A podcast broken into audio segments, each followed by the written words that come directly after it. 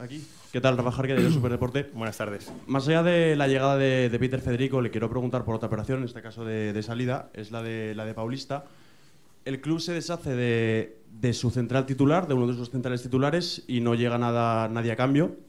Me gustaría preguntarle si lo considera compatible con un equipo que, una vez superado el reto del descenso, debe aspirar, por lo que marca la clasificación, a Europa. Muchas gracias. Eh, bueno, en cuanto a que no venga nadie, explicamos que intentamos la operación de Rafa una vez que nos habilita cierta capacidad financiera, la, salida de Gabriel, y que, bueno, pues como todos sabéis, no se produce, pero que teníamos claro que era ese y solo ese el jugador que nos hubiera gustado incorporar y de no ser así, preferíamos eh, acabar con la plantilla como nos quedaba con la llegada de, Peter Federico. Eh, la consolidación de Mosquera y mm, la llegada también ahora de Diacabí, una vez eh, que se finalizara la, Copa de, África, nos da la sensación que podemos seguir compitiendo como hemos hecho hasta ahora. No sabemos hasta dónde nos va a llegar, como tampoco lo sabíamos en verano. Con lo cual, seamos optimistas y sigamos confiando en este grupo de jugadores que, que tantas alegrías nos dan cada semana, sobre todo por cómo compiten. Luego los resultados, pues obviamente unas veces llegan y otras no. ¿Qué tal, Miguel, ¿Qué tal, Miguel Ángel? Germán Muñoz para el Chiringuito. Yo le quiero preguntar también por la operación de, Rafa Mir. Ya el Sevilla dio su versión, el Valencia también ha dado la suya. Yo quería preguntarle, independientemente de que el Sevilla al final cambiase esas condiciones, como ya se ha demostrado, el esfuerzo que Rafa Mir quería hacer para venir y el Valencia, como usted dijo el otro día con los compañeros, con Alex Silvestre en Dazón, que el Valencia sí que quiso a Rafa Mir, ¿no se podría haber hecho un esfuerzo como está pidiendo la afición y como el propio jugador quería venir para que finalmente Rafa Mir estuviera aquí? Y después de esa pregunta también me gustaría preguntarle si esas negociaciones por Rafa Mir se podrían retomar en verano o ya es imposible debido a la polémica que ha habido entre el Sevilla y, el Valencia. Gracias. Veremos, pero eh, sabiendo cómo nos ha ido las dos veces anteriores, no te puedo contestar, no te puedo contestar, se me hace prácticamente imposible. Veremos qué depara el futuro. En cuanto al esfuerzo, no uno, hemos hecho dos. El de verano, que además hemos eh, eh, reconocido eh, abiertamente que hicimos un esfuerzo económico en unas cifras que no podíamos de alguna manera o que nos iban a superar un esfuerzo terrible y que pues luego con, la no venida de Rafa decidimos, entre comillas, no, disponer porque era un esfuerzo terrible, con lo cual hemos hecho dos, no uno. Y el al reciente del 1 de febrero, pues lo que te digo, creo que no, hay más mm, demostración del esfuerzo que tener un acuerdo. Eh, lo que pasa que bueno, hay ciertas cosas que no podemos permitir, que el Valencia Club de Fútbol no puede permitir, y ya las expliqué. Sí, Miguel Ángel. Rafa Vierejo de COPE. Quería preguntarle hace usted unas declaraciones el sábado con el asunto de Rafa Mir que dice, y leo para no meter ninguna palabra mía, el Sevilla le llega a hacer, eh, le hace hacer al jugador una llamada diciendo que viene al Valencia gratis. Dice que no es serio y no es profesional. Y yo le pregunto, ¿le parece serio y profesional que el Valencia, tanto en el mercado de verano como en el mercado de invierno, cierre la persiana a las 7 de la tarde? Digo porque escuchando estas declaraciones suyas y también sumando información cercana al entorno del jugador, da la sensación, y le pregunto, no sé si es demasiado atrevido, por eso le pregunto, de que Rafa Mir no está en el Valencia porque el propietario se ha ido a dormir por la diferencia horaria entre Singapur y Valencia. Gracias.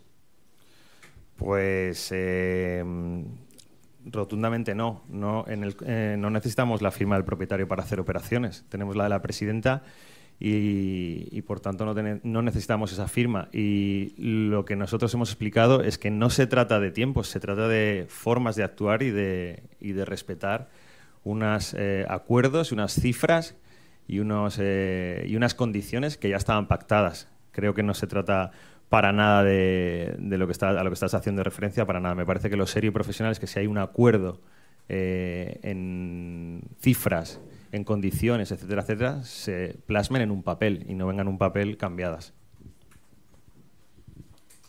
Hola, buenas tardes, señor Corona. Chimo Masmano. Buenas tardes. Se me ocurren seis o siete preguntas, pero se agarra no las voy a hacer, aprovechando que hoy comparece. pero le voy a hacer dos. Eh, está delante de usted, me gustaría también preguntárselo a ella directamente, pero no comparece, es Leijun, la presidenta. Ella dijo después de la Junta que no iba a debilitarle el equipo a Rubén Baraja, que ya que no le iban a traer jugadores, por lo menos no le iba a quitar jugadores importantes del equipo. Gabriel Paulista es uno de los más importantes a tenor de los minutos y de la importancia del jugador en el vestuario. Eh, me gustaría que me dijese por qué han hecho ese movimiento y por qué también hablaban de financiación, que solo harían fichajes si entraba una vía de financiación. Hubo una vía de financiación, un ahorro con Gabriel Paulista y el fichaje o el traspaso de Coba y al final la única operación ha sido la de Peter Federico. Y la segunda pregunta tiene que ver con Rubén Baraja. Rubén Baraja tiene contrato un año más hace poco ha lanzado mensajes, lo hemos visto en entrevistas, y ha dicho que en un futuro le gustaría estar aquí y que el dueño fuera con él de la mano eh, con lo que pensaba el entrenador. Y tiene un mensaje bastante ambicioso. ¿Usted teme perder a Baraja en el medio largo plazo por no poder darle lo que él quiere como club? Gracias. Eh, nada. Es cierto que esas fueron nuestras eh, declaraciones, lo, asumimos y lo decimos y, lo recuerdo perfectamente. Lo que pasa es que la situación de Gabriel Paulista no es de este invierno. La situación de Gabriel Paulista, como él mismo sabe y como también lo sabe Rubén, es que desde el 5 de junio del 2023, el día siguiente de, eh, acabar el partido del Betis, eh, Gabriel Paulista iniciamos conversaciones con él para intentar un traspaso.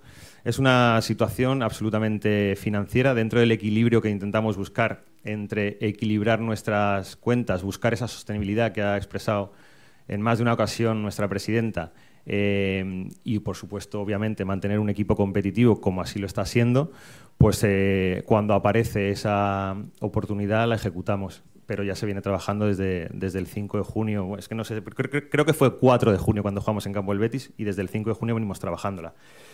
Eh, incluso, incluso en septiembre hubo eh, un, conato, ya había cerrado el mercado español y hubo un conato de, posibilidad y en ese momento no se llegó a concretar y por lo tanto eso era algo que no es de ahora. Dices que por qué si había vías de financiación no hay más movimientos. Efectivamente, eh, lo, he contestado anteriormente. teníamos claro que nuestra, una vez que sale Gaby, cuando sale Coba, ejecutamos la de Peter Federico. Una vez que sale Gaby, hablo con el mister e intentamos un solo movimiento. Lo hemos, lo hemos dicho abiertamente y lo acabo de responder, que es el de, el de Rafa. En cuanto a la renovación de Rubén, eh, estamos creo que en tiempos de sobra para, para poder hablar. Tiene contrato con nosotros eh, sin condiciones, vuelvo a repetir, hasta junio del 2025. Estamos encantadísimos con él, como es eh, obvio y como es eh, público y notorio. además, nos encanta también que estén encantados con él tanto nuestros aficionados como la opinión pública y demás, después de, después de aquella contratación de febrero del año 2023. Encantados de que, de que todos estemos felices con él y creo que habrá tiempo de hablar de futuro con él. Habrá tiempo de que habrá tiempo de que todo encaje. Le veo feliz, eso sí que te lo puedo decir. Hablo de presente, le veo feliz y por tanto eh, confío en que todo puede encajar. Hola, aquí. Aquí, Héctor Gómez. Buenas tardes. Deportiva. Como habla muy poco, si me lo permite llegar yo no voy a hacer siete, pero un par de preguntas, si puede ser, me gustaría hacerle. Eh, la primera es escuchándole hablar del acuerdo con el Sevilla y de los dos acuerdos, tengo la sensación de que o el mundo del fútbol no les entiende o ustedes no entienden al mundo del fútbol, porque no llevará 200 operaciones como Horta, pero creo que usted ya lleva muchos años en el fútbol como para saber que han convertido ustedes lo que es absolutamente normal en el fútbol y en un club como Valencia en algo que nos lo quieren vender como algo fuera de lo común, como hacer más de dos ofertas o negociar mucho tiempo por un jugador me gustaría que usted explicara si nunca ha tenido una negociación donde le han cambiado términos, donde le han cambiado condiciones, si eso es la primera vez que le ocurre, porque tengo entendido que es algo que pasa muchas veces en el fútbol, que no es una cosa muy inhabitual, pero nos lo quieren vender como una cosa que rompió un fichaje. Y luego, dentro del fichaje Rafa Mí, que lo han intentado tantas veces, ¿por qué lo intentan siempre a última hora? ¿Cómo puede ser que usted en cinco meses no tuviera un acuerdo con Rafa Mir si ejecutaban la compra. Si le están intentando comprar desde hace un año, ¿cómo puede ser que usted no tenga un acuerdo con el jugador que han hecho en cinco meses? Porque esa es otra pregunta. Es que son términos de fútbol. que, claro, Un acuerdo, perdona, con el jugador. Sí, para futuro. Si compraban, si ejecutaban la opción de compra, usted reconoció el sábado que no lo tenían. Que no había un acuerdo con el chico si ustedes ejecutaban la compra del jugador en junio. Entonces, ¿qué han hecho en cinco meses? ¿Por qué parece que el mundo del fútbol es tan diferente a como lo cuenta usted? Porque da la sensación desde fuera que el valencianismo, o somos todos tontos, ustedes saben muchas más cosas que el resto, pero es un poco la sensación que me deja. Eh, eh, disculpa que empiece por el final. Y te, y te pregunto por entenderlo, que ¿por qué no tenemos un acuerdo con el jugador antes de tener un acuerdo con el Sevilla? O sea, cuando vamos a entrar en negociaciones con el Sevilla, ¿por qué No, ya no teníamos en no, cinco meses porque en antes? cinco meses no tienen. Sí. Esa es la pregunta. Esa es la pregunta, sí. y Ya sé que me dirá que no puede negociar con el jugador, pero lo hace todo el mundo. Todos los clubes del mundo tienen acuerdos antes de cerrarlo con los clubes. ¿Cómo puede ser que, habiendo negociado en verano, no hubiera unas bases de algo? Porque, para algo tan sencillo, porque el acuerdo con el jugador y el acuerdo con el club implican un coste del jugador. Si no tengo un acuerdo con el club, ¿cómo voy a tener un acuerdo con el jugador? No sé cuál va a ser el coste. Necesito saber cuál es el coste de la No, operación. no puedes tener el coste previo de lo que tú ¿De la operación con el Sevilla? jugador. De la operación. jugador. Pero si no- si ibais a una cesión. Pero si el Sevilla me pidiera 10, tengo que ajustar el salario del jugador porque si no, no me encaja. Pero si sabías Y si me perfectamente pilla- lo- y si me pilla- Eh, durante- Héctor, que tampoco se convierta en un cara a cara, porque somos muchos. Es que es- creo que es bastante sencillo de, de entender. No, no es dependo, sencillo, no tiene dependo, déjame explicarlo, dependo de ambos acuerdos para saber cuál es el coste del jugador. Por lo tanto, tener un acuerdo previo con el jugador sin tener un acuerdo con el club puede ser papel mojado, porque si no sé las condiciones del club no voy a saber nunca cuál es el coste del jugador y sin saber el coste del jugador, aparte de las cosas que tú dices, que efectivamente no puedo negociar con un jugador que tiene contrato en vigor con otro club. Con 10 millones en el fair play no os cabe. Vale, vale. Nosotros- por entenderlo, por entenderlo. La liquidez sabes que es mucho más importante que el fair play, lo hemos contestado también muchas veces. En cuanto a em, si es la primera vez que me pasa una, una cosa así, nunca me, han, nunca me han cambiado condiciones, pues no. Y desde luego de esos importes, jamás. Jamás. Es verdad que tengo experiencia, no la de Víctor, pero es que jamás.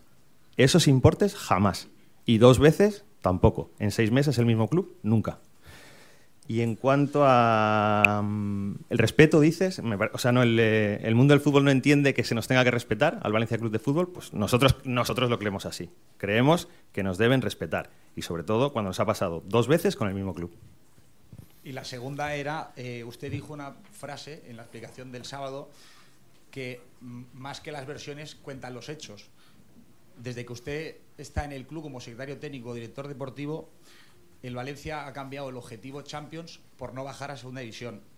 Ha bajado el presupuesto de 200 a 100. Ha vendido jugadores por 200 y los ha comprado por 25. Ya no está entre los 50 clubes más importantes de Europa.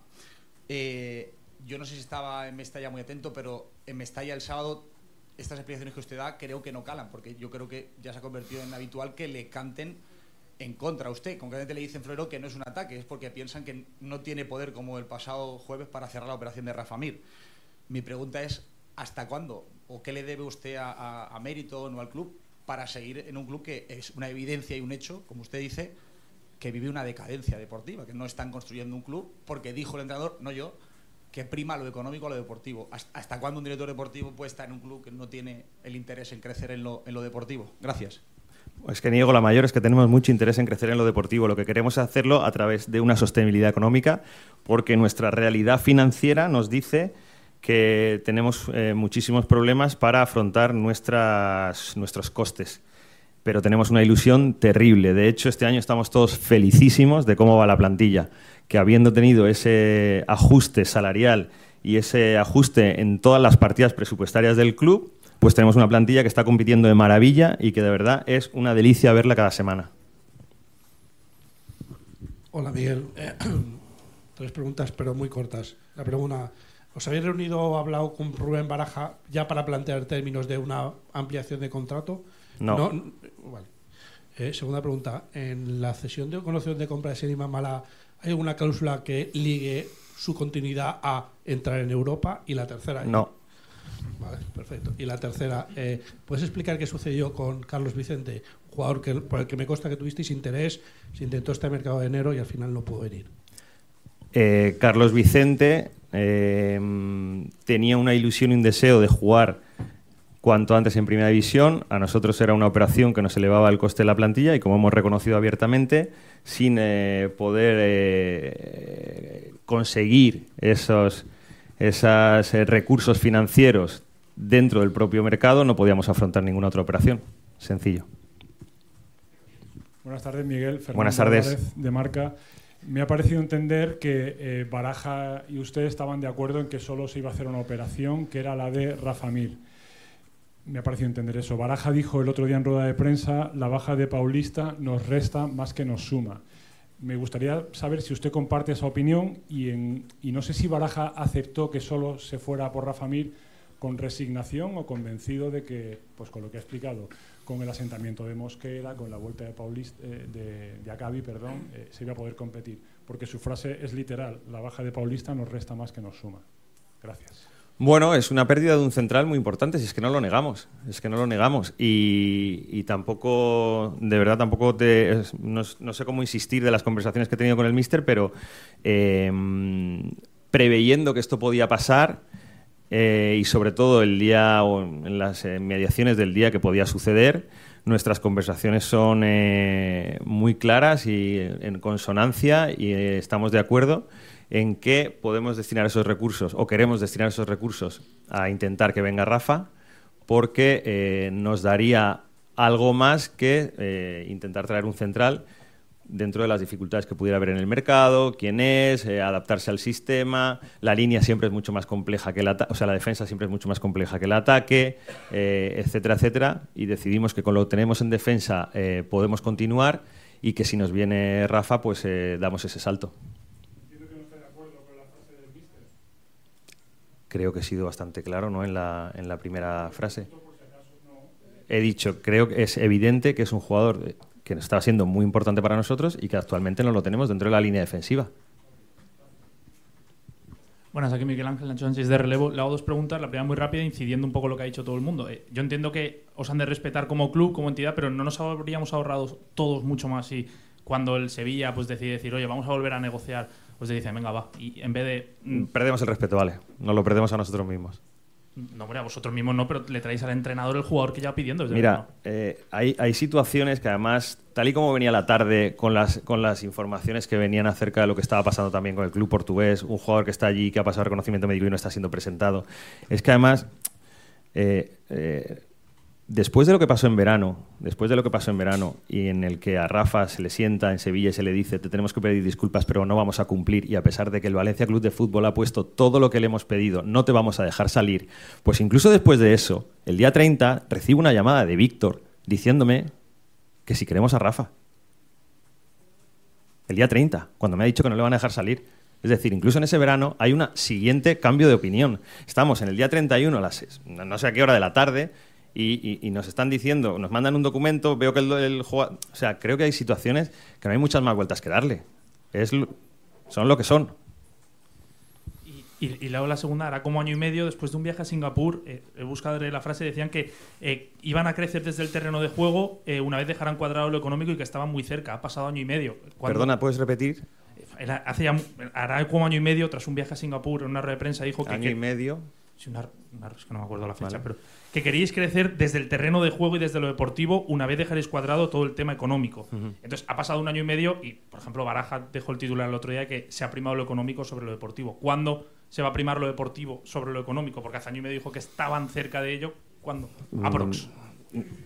Eh, no, no- nunca sabes porque hay muchas veces también que hay operaciones que a lo mejor, a pesar de que nos dan una liquidez o nos dan una entrada de dinero, pero las creemos que no son lo suficiente y mantenemos a nuestros jugadores. Hemos recibido llamadas por Georgie, recibimos llamadas por Cristian, recibimos llamadas por Javi, las conocéis todos perfectamente, y a lo mejor eh, eso te puede, eh, dijéramos, condicionar el tiempo en el que sales de una situación financiera o no.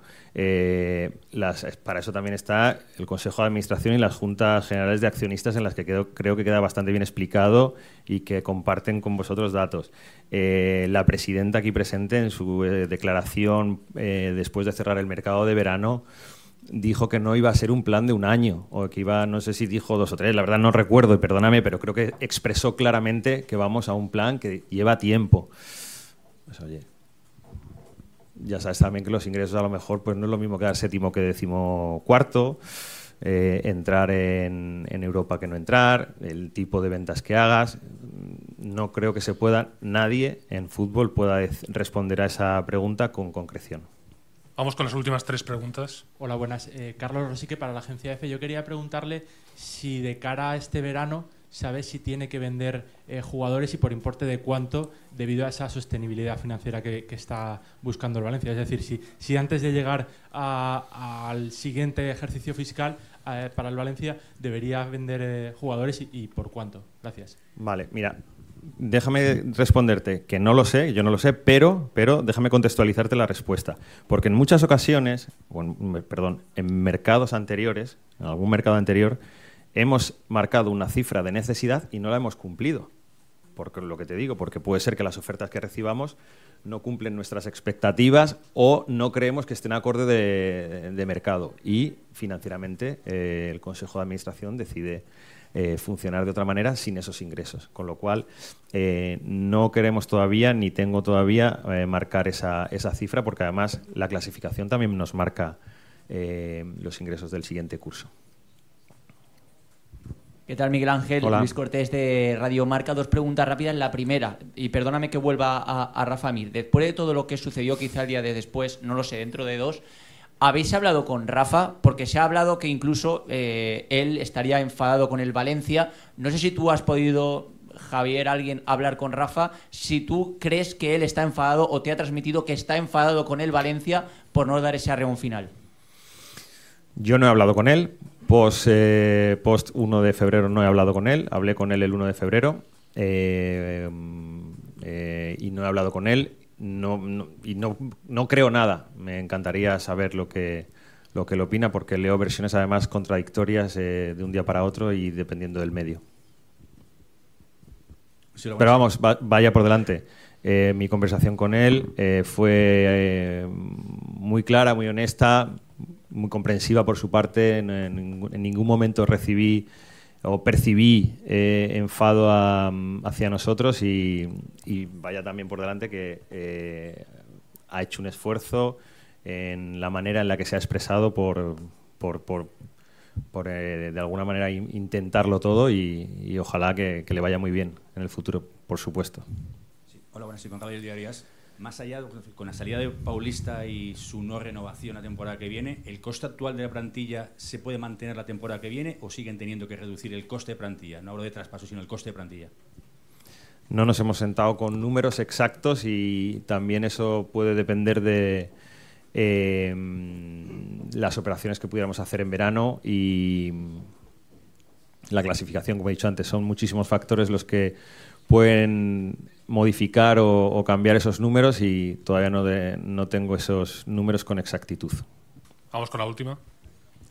Aquí, atrás, Miguel Ángel, sábado de en directo para Tribuna Deportiva. Le quiero preguntar, Buenas tardes. porque eh, ha hablado de la clasificación deportiva y que eso también dependerá mucho en cuanto a números.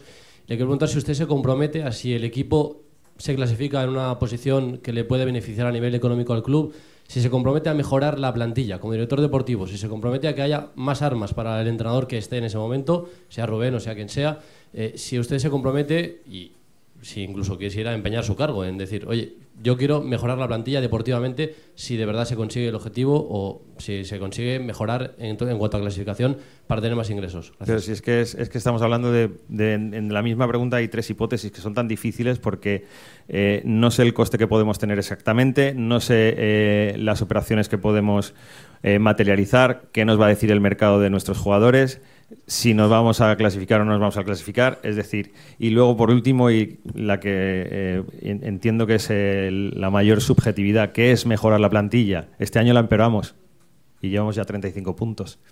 Es que nunca en fútbol es muy difícil eh, poder eh, hablar con tanta, dijéramos, no sé, pues eh, exactamente, con rotundidad, nunca sabes. Entonces, vamos a esperar, vamos a dejar competir a los chicos, vamos a que, como dije en, en verano, creo recordar aquí en esta misma sala de prensa, dejémosles que ellos nos enseñen y nos, nos digan de qué son capaces. Nos queda hasta casi toda la segunda vuelta y los chavales eh, es, una, es una delicia verles. Muy bien, gracias a todos. Gracias.